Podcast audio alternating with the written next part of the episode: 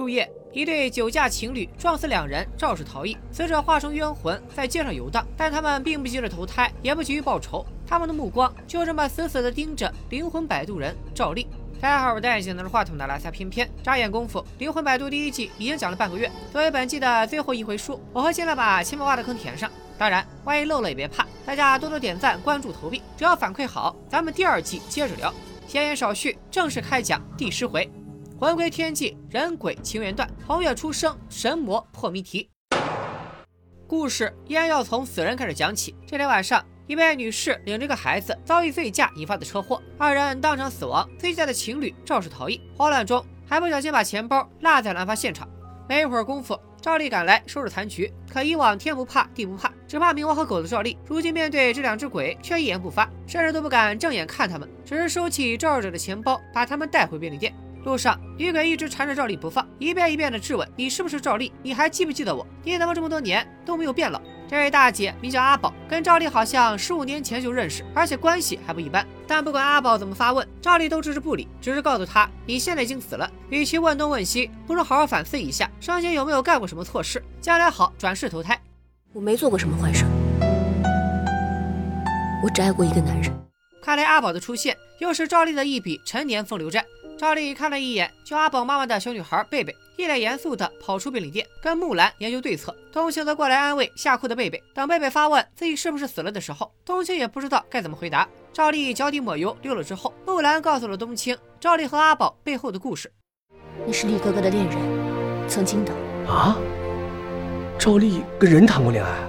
注意，这里用的是恋人和恋爱。看来赵丽和阿宝之间是真的有一段感情纠葛，而非第二回书里和小雪的那种一夜情。至于俩人分手的原因，第二回我们说过，虽然鬼差也有生老病死，但寿命要比人类长得多。比如木兰和赵丽已经一千多岁，身体仍然在壮年期。如此悬殊的阳寿差距，导致赵丽这种鬼差，不管在人间谈恋爱还是交朋友，都要不断经历生离死别。这种巨大的伤痛和孤独感，将会永远折磨几乎不死的赵丽。即使俩人一直在一起，凡人逐渐老去，恋人却自始至终没有变化。对于阿宝来说，也是一道坎儿。其实这个话题在很多影视作品中都有探讨。偏偏在这里推荐一部美剧《不死法医》，一部电影《这个男人来自地球》，感兴趣的小伙伴可以搜来看一看。书归正传，为了避免悲剧到来，赵丽在十五年前选择长痛不如短痛，果断跟阿宝提出分手。本以为了结了一段因果，没想到如今阿宝带着孩子死在了自己的辖区，赵丽没脸跟阿宝相认，更不愿亲自送他们下地狱，这才请来木兰帮忙，希望他替自己送走阿宝。但按照阴间的职权划分，阿宝必须赵丽亲自处理。况且情债是赵丽欠的，如果他不能正视问题、解决问题，这段因果就会变成死结。赵丽实在顶不住，干脆开车溜了。话说至此，这段家务事一顿炒饭可解决不了，东西也就没了主意。转眼到了第二天晚上，电视上正在播放昨晚肇事司机被捕的新闻。昨晚撞死阿宝母女的明明是一对情侣，却找了另一个人顶包。冬青本想安慰阿宝，要相信法律，相信正义，可阿宝却早就看透了。活了这么多年，这世界上的不公还少吗？反正自己都死了，能不能抓到凶手，他已经不在乎了。赵丽却不想让害死阿宝的人逍遥法外，他把肇事者的钱包丢给冬青，让他交给警察，转头又要开溜。阿宝眼疾手快上了车，直言今天跟定赵丽了。他担心赵丽误会了自己，于是挑明了贝贝的身份。贝贝不是我女儿。我只是他的舞蹈老师，他的爸爸在医院已经昏迷了一年多了，这一年呢，都是由我来照顾他，所以他喜欢叫我妈妈。我还没结婚呢。十五年前，赵丽说走就走，阿宝一连找了三年都杳无音讯，他想不通，他们那么相爱，赵丽为何不辞而别？赵丽也被说急了，没错，我摊牌了，我不是人，我就是故意躲着你，要不是你死了，咱俩这辈子都不会再见。正所谓说破无毒，赵丽的鬼话虽然难听，但得知了真相的阿宝反倒是如释重负。赵丽，十五年了，你想过我吗？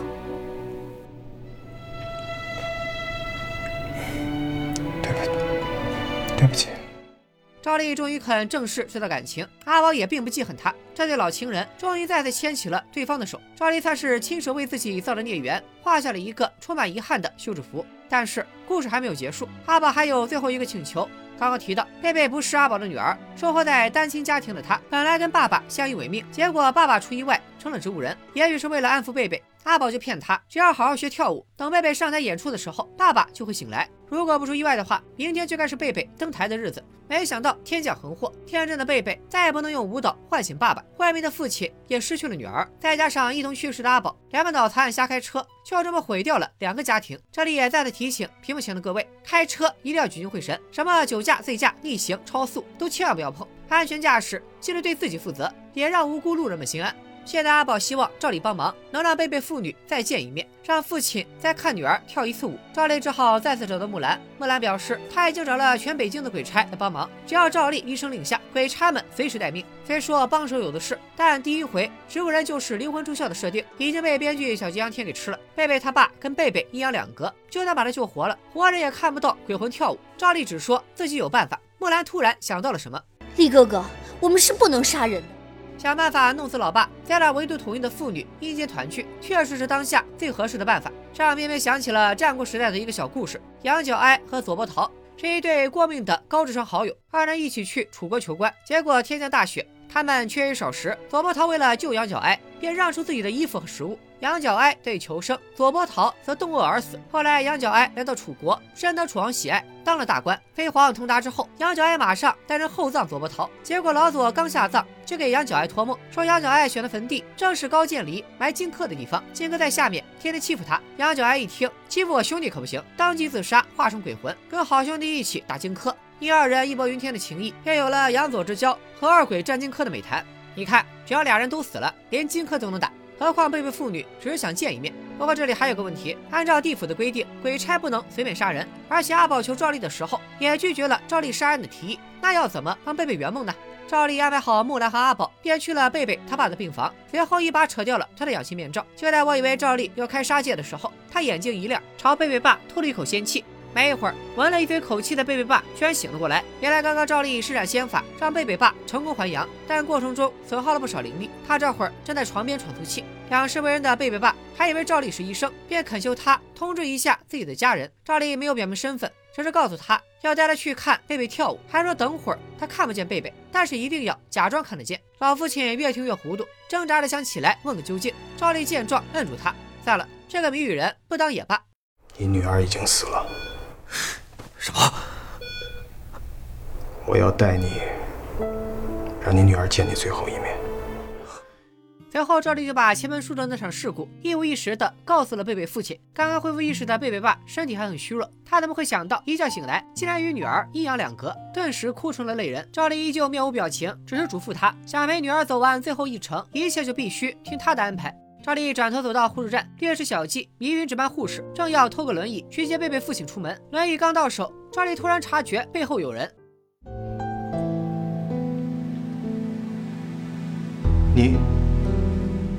没想到，就在赵丽出门的功夫，见女儿心切的老父亲拔掉了身上的所有管子，失去生命维持的他当场死亡，从虚弱的人变成了健康的鬼。眼前的一幕彻底震惊了赵丽，这个常年不着调的鬼差，此刻也红了眼眶。活着不挺好吗？跟爱的人在一起最好。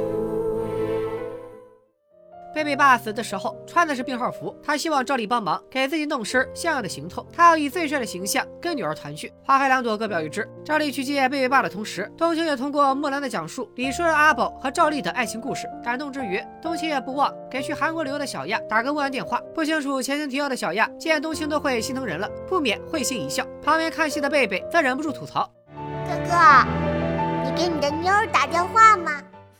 冬青赶忙否认三连，可人小鬼大的贝贝满脸解释就是掩饰的笑容，整个便利店充满了快活的气息。很快，贝贝演出的时间到了，可眼看晚会要结束了，贝贝心里开始打鼓。观众们都走了，他还怎么表演？况且就算有观众在，也看不见他和阿宝。冬青微微一笑，让贝贝放心，照例早就安排好了。果然，晚会散场之后，又来了一批新的观众。贝贝独自上台，还有点紧张，台下的观众们也纷纷起哄。阿宝见状，急忙上台安慰贝贝。这里阿宝唱的是《Love of My Life》，皇后乐队的代表作，也是本单元标题的由来。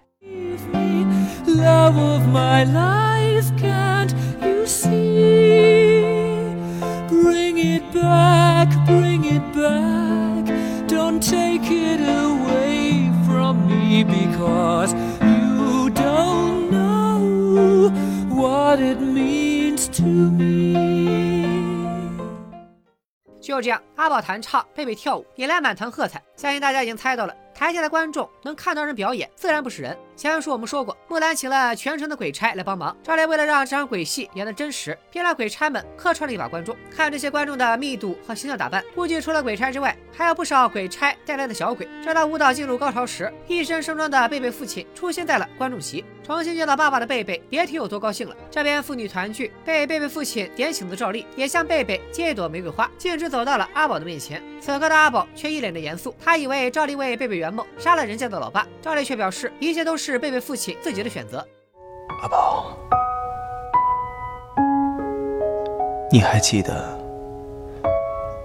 十五年前吗？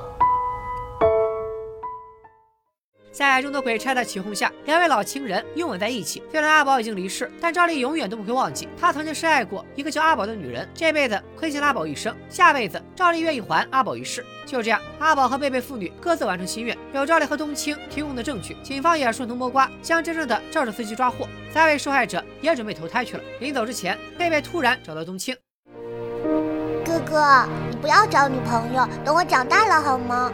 啊？等我长大了回来找你，我当你女朋友。冬青本想拒绝，但想了想，还是答应下来。刚看剧的时候，我以为这里也会是一处伏笔，但好像贝贝再也没有出现过。冬青跟贝贝拉钩发誓，真就成了糊弄鬼。个人感觉挺可惜的。传说《灵魂摆渡》要拍第五部，希望讲了这么多因果轮回的小江天还能记得贝贝，给他做一个回收剧情的单元。公案了结，小丫也从韩国回来了。这次回国，他还特意给冬青带回了一个瓶子，当做生日礼物。和心爱的人在一起最好。小两口又发了一波糖。你是谁啊？你呗。啊？你是那种什么时候见了都会嫌晚的女孩。可也就是从那天起，一件怪事发生了。这天，冬青醒来，发现自己宛如穿越了一般，逼仄的出租屋小破床变成了宽敞的大卧室席梦思。走到卫生间，洗手台上有两套牙刷。再往门外看。老公，你发什么愣啊？早饭都准备好了，快来吃吧。好家伙，冬青昨天晚上还揭不开锅，今天怎么就有房有老婆？老婆还是戴了假发、卸了妆的小丫，而且还怀了孕。冬青直接求他妈的，你是谁？我是谁？这是哪儿？咱俩啥关系？小亚自然叫依依，这里就是他俩的家。至于冬青是谁？你是我老公赵丽。场外小科普：小亚的扮演者就叫肖音，依依这个名字应该也是由此而来。冬青看着墙上新批的结婚照，再看看眼前的大房子，一脑袋浆糊。他似乎失去了记忆，什么赵丽、小亚乃至冬青这个名字，他脑子里都没有概念。但为了方便大家理解，咱们还是以角色原本的名字来解说。离家之后，冬青凭着直觉上了赵丽的那辆大吉普，并在车上看到了自己的工牌，他竟然是一家大公司的总经理。按照工牌上的提示，冬青继续凭借肌肉记忆赶往公司大楼。看得出来，他在公司的人缘不错，同电梯的员工们个个都笑脸相迎。冬青来到自己的办公室，看着桌子上的结婚照，若有所思。再看看旁边桌面上的中年夫妇，冬青完全想不起来他们是谁。正在冬青胡琢磨的时候，和木兰长得一模一样的性感秘书走了进来。冬青趁机发问：照片里的中年夫妇是谁？木兰表示：这是你爸妈呀。冬青一听更懵了，为啥我什么都想不起来呢？木兰直接拿出一本人物杂志，看吧，上面不光有你的个人信息，连不为人知的恋爱八卦都有。冬青翻了两眼杂志，又看向木兰：“你是哪位？怎么称呼？”这没人的时候，你不是多管我叫亲爱的吗？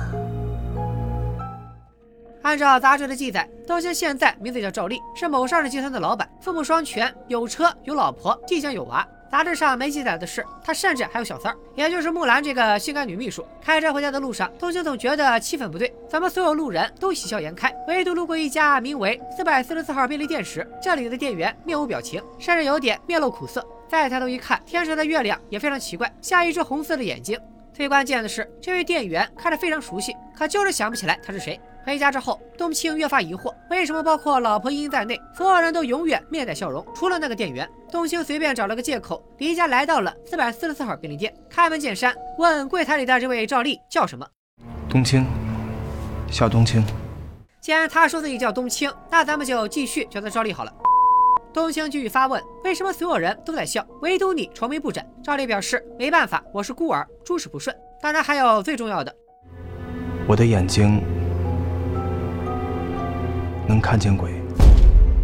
总之就是把主世界冬青的背景故事又给冬青重复了一遍。赵丽还告诉冬青，这双阴阳眼也不是天生的，而是在孤儿院有人后天移植给他的。至于此人是谁，他也不知道。正说着话，仓库的门突然开了，一道白光瞬间照亮了便利店。隐约间还能看到一间孤儿院以及一个黑衣人影。冬青本想进去一探究竟，却被赵丽拦下。与此同时，怀孕的老婆茵茵也来到了便利店，劝老公回家。到家之后，冬青的内心依旧无法平静。刚刚那道白光和剪影。犹如刻进了脑子里，并且各种小时候的记忆碎片不断在冬青脑中闪回，一段支离破碎的记忆也逐渐浮出水面。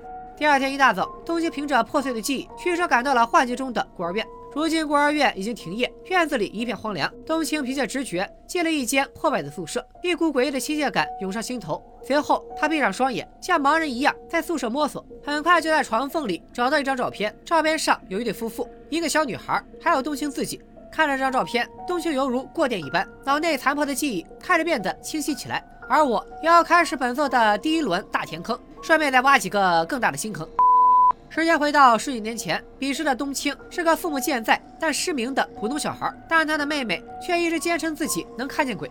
而且妹妹出生之后，隔三差五就会遇到各种怪事，好像有鬼在追杀妹妹。最后，父亲决定搬家换风水。就在举家搬迁的路上，妹妹突然语出惊人。他们找到我了。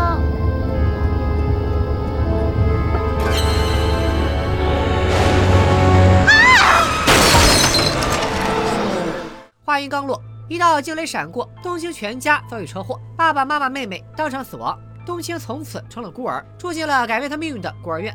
伴随着儿时记忆的唤醒，冬青忍不住放声大哭。这时，小冬青从门口闪过，大冬青追着小冬青来到一处晒床单的空地。随着滤镜逐渐发黄，一个黑衣人走进了冬青的视线。此人正是赵丽，旁边还站着冬青的妹妹。赵丽开门见山，表示能让天生失明的冬青重新看到世界。紧接着还告诉他，妹妹死后一直在被坏人追杀。赵丽打算把妹妹的灵魂藏进冬青的身体里，妹妹可以靠冬青的身体得到庇护，冬青则能继承妹妹的眼睛，重见天日。但代价是，此前冬青所有的记忆都会被抹除。冬青在恩施一百个乐意，赵丽则动用仙法。赵妹妹的灵魂进入了冬青的体内，获得红色美瞳的冬青打量着眼前这位救眼恩人，想知道他的名字。反正你也记不住，告诉你也无所谓。我叫赵丽。赵丽。赵丽，记住了，在月亮变成红色的时候，我会来找你。前文书我们反复提到，冬青的阴阳眼是赵丽给的。原来最初那双眼是妹妹的。妹妹遭遇车祸之后，阴阳眼通过灵魂注入了冬青的身体。自此之后，冬青才获得了见鬼的能力。听到赵丽这个名字，冬青的记忆再度觉醒。这下他全都想起来了，他就是能活见鬼的冬青。突然一道白光闪过，冬青眼前变回了破败的孤儿院。爷爷也又一次恰到好处的出现。你不是阴影，你是王小丫，对不对？不，你也不是王小丫。老公，你。跟我回家吧！我不是你，老公。冬青甩开茵茵，开车直奔便利店，耗着赵丽就要问个明白。赵丽却全程打马虎眼。冬青甩开他，直奔那扇诡异的仓库门走去。此时，老婆、父母、秘书这些人也全都来这里劝冬青回家，但冬青已经铁了心。他推开赵丽，一头扎进了仓库大门。一阵黑屏之后，白嫖了一双皮鞋的冬青又一次出现在便利店。他本想把刚刚发生的一切告诉眼前的小亚，可小亚却死死盯着瓶子，看都不看他一眼。你是王小亚吗？是，也不是。你到底是王小亚还是茵茵？都是，也都不是。我刚才在另外一个世界经历的一切，你都看见了。此刻，冬青才反应过来，刚刚自己一直在瓶子里，而那个天上诡异的红月，就是小亚眼睛的投影。小亚经典反派神词，你果然是个聪明人，难怪能当主角。正说着，赵丽也来了，还用枪顶住了小亚。冬青本想制止，可赵丽已经扣动了扳机。又是一阵黑屏，冬青从一个绿幕没抠干净的没钱领域醒来，天上还挂着一轮红色的月亮。转头一看，脏辫浓妆限量版的小亚以及黑怕限量版的赵丽出现在了冬青的身后。被打中的是躯壳，我是九天玄女。好家伙！一进没钱领域，故事格局突然打开了。原来古灵精怪的小亚只是一具躯壳，而小亚口中的九天玄女，算是道教神话体系里的高阶神仙，身份地位不是一般的高。古文《龙虎经》注书中说：“玄女乃天地之精神，阴阳之灵气，神无所不通，形无所不类，知万物之情，晓众变之状，为道教之主也。此府玄祖法忏中记载他是上极无上，乃为最上之尊，玄之又玄，自号开玄之祖。说起来，九天玄女也是很多神话故事里的常客。当年皇帝和蚩尤陷入苦战，就是靠九天玄女下界支援，才扭转了战局。《水浒传》里宋江招安，也是收了玄女三卷天书，要两人好汉做安邦辅国的文武忠良。简单点说，玄女是文能提笔安天下，武能上马定乾坤，既能统御天兵天将，征战四方，也能带上天书传道授业。如今逼格贼高的玄女现出真身，东兴比屏幕前的你我还要蒙圈。照例继续结合前文不设定。东青的阴阳眼来自他的妹妹，而这双眼睛里蕴含着一个上古流传下来的大阴谋。赵丽本来封印了冬青儿时的记忆，静待定主降临。在那之前，赵丽在以鬼差的身份代表冥界，在阳间监视和守护冬青。根据赵丽的描述，我们能推理出小亚出车祸后被冬青救活，从此常驻便利店，应该也是相同的原因。只不过他代表的应该是天界。原本两边的监视正常进行，可就在大限将至之时，自以为是的玄女为了让冬青享受最后的幸福，把她放进了瓶中的异世界。没成想，因为天神的一厢情愿，把所有 NPC 都设定成微笑脸，唯独漏掉进入瓶中的赵丽。赵丽那一脸苦相成了最大的 bug，而这个 bug 掀起了连锁反应，最终让冬青逃出瓶子，并想起了自己被尘封的记忆。冬青看着眼前的这俩谜语人，还想再问个究竟，赵丽却没有正面回答。我不是告诉过你吗？当月亮。变成红色的时候，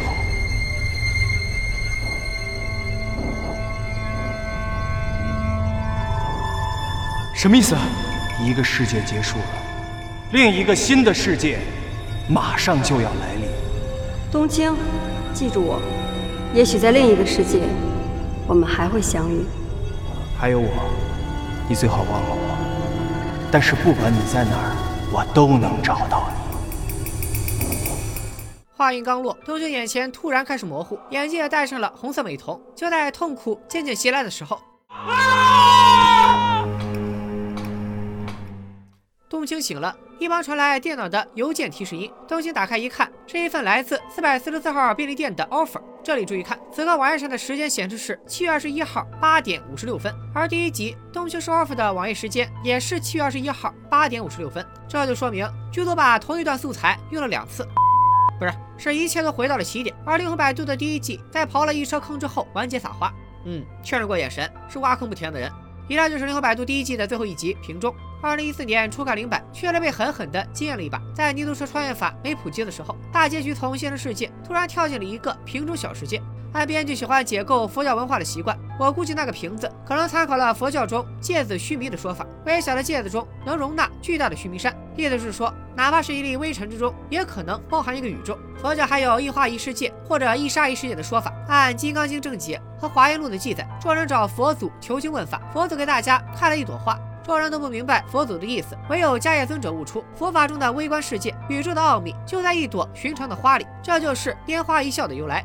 小吉阳天应该是参考这些典故，对其进行了实体化处理，变成了剧里的瓶中世界，用作唤醒冬青记忆的线索。某种程度上看，也算是让冬青进入微观世界，对自己身世的一次参悟。同时，故事的格调又有别于进入异世界，主角割草开后宫的常规套路。当然，不光是这一集，整个灵魂摆渡对我而言都充满了惊喜。首先，这部剧里真的有鬼。鬼片清一色精神病做梦的时候，林白把红衣学姐、五公子、朱丽叶等鬼怪一字排开，足以爆杀一众同行。虽然故事讲的是鬼，但越往后看越觉得编剧想要表达的不只是鬼神猎奇。比如冷血一回，开始是护完身体的恶搞，紧接着用山鬼之死来呼吁保护环境，就是保护人类自己。最后大山一家的遭遇，则是讽刺官僚主义的欺下瞒上。夕阳炒饭和旅途中的男人，从两种完全不同的角度去解析编剧眼中的家庭生活、色戒、大谈虚荣的危害。画中仙警醒世人，不要沉迷于虚拟世界。悬剑一张，呼吁正义的同时，我觉得也是在提醒大家，维护正义的时候，也千万要注意自己的安全。以上种种，我就不挨个展开说了。总之，这种借着鬼怪说人事的操作，利益确实很高。当然，林柏第一季也不是尽善尽美。比如当时看到这个仓促而离谱的结局，我心里那叫一个气，真就填个小坑，再挖一堆大坑呗。当时我还以为这部剧也落入俗套，硬整了个做梦过审的结局。后来一些采访资料里，剧组也承认，林柏投入失败的时候，确实是相当缺钱，所以结尾部分干脆改成一带而过，用一个做梦或者平行宇宙收场。届时，即便没有金主买单续命，这场神鬼轮回也算有个交代。当然，后面我们都知道了，零百播出后大获成功，所以自第二季开始，整部剧的质感犹如赵丽的身材是肉眼可见的越来越富态。随着第二季的上线，更宏大的事业观也在徐徐展开。既然剧组没有放弃，那咱们干脆再盘一盘现在挖下的坑，为后续挖更多坑做准备。首先还是冬青的眼睛，既然结局解释了她来自亡故的妹妹。但眼睛的源头在哪？为什么在赵丽口中，这双眼睛能改变世界？他所说的红月又代表什么？而死于战场的阿金到底跟冬青有什么关系？作为第一季的灵魂人物，没有灵魂的鬼差赵丽，曾经也是一位法力高强的得道高僧。他是如何堕入阴间，丢掉灵魂？而本回书里，他与老情人阿宝相见，又会对赵丽产生什么影响？贵为九天玄女的小丫，为什么会跟冬青谈恋爱？陷入真身之后，二人又能否再续前缘？此外，像冥王为何下界请琴师，从画中拖出的杨玉环何去何从？这些一闪而过的人物，又为什么逮着冬青一个人薅羊毛？这些疑点目前都还在坑里埋着。对了，西洋炒饭这样的结尾，谢欣给冬青开出三张塔罗牌：塔、魔鬼和牺牲者。这三张牌将是开启第二季的线索，也是解释抓鬼三人组命运的重要道具。真是不刷不知道，一整理才发现，竟然还有这么多坑。行吧，二三季外加大电影，只要大家多多三连关注，咱就一点点慢慢填。就像《零百》第一季经费不足导致仓促结局，我当初过一次信说要十天连更，结果牛皮吹炸了，后续更新就有点狼狈，所以先给等更新的小伙伴们道个歉。不过灵魂摆渡这种大活，一口气更完确实有点伤肝，而且仓促更新也难免会导致视频的质量不佳，小错误频出。再加上有不少小伙伴反映，希望能看到一些零百之外的内容。所以我打算先休整一段时间，把视频打磨好，再战第二季。当然，休更期间大家别闲着，最新一期悬疑社已经在路上，新的只言片语系列也即将完成。九月上线的《瑞克莫蒂》第六季，片片也魔爪的擦掌准备开干，大家一定要记得把硬币留好，等我更新。那《灵魂摆渡》第一季咱们就先告一段落，喜欢的小伙伴别忘了三连关注，三连越多，第二季来的越快。咱们下个视频再见，拜了个拜。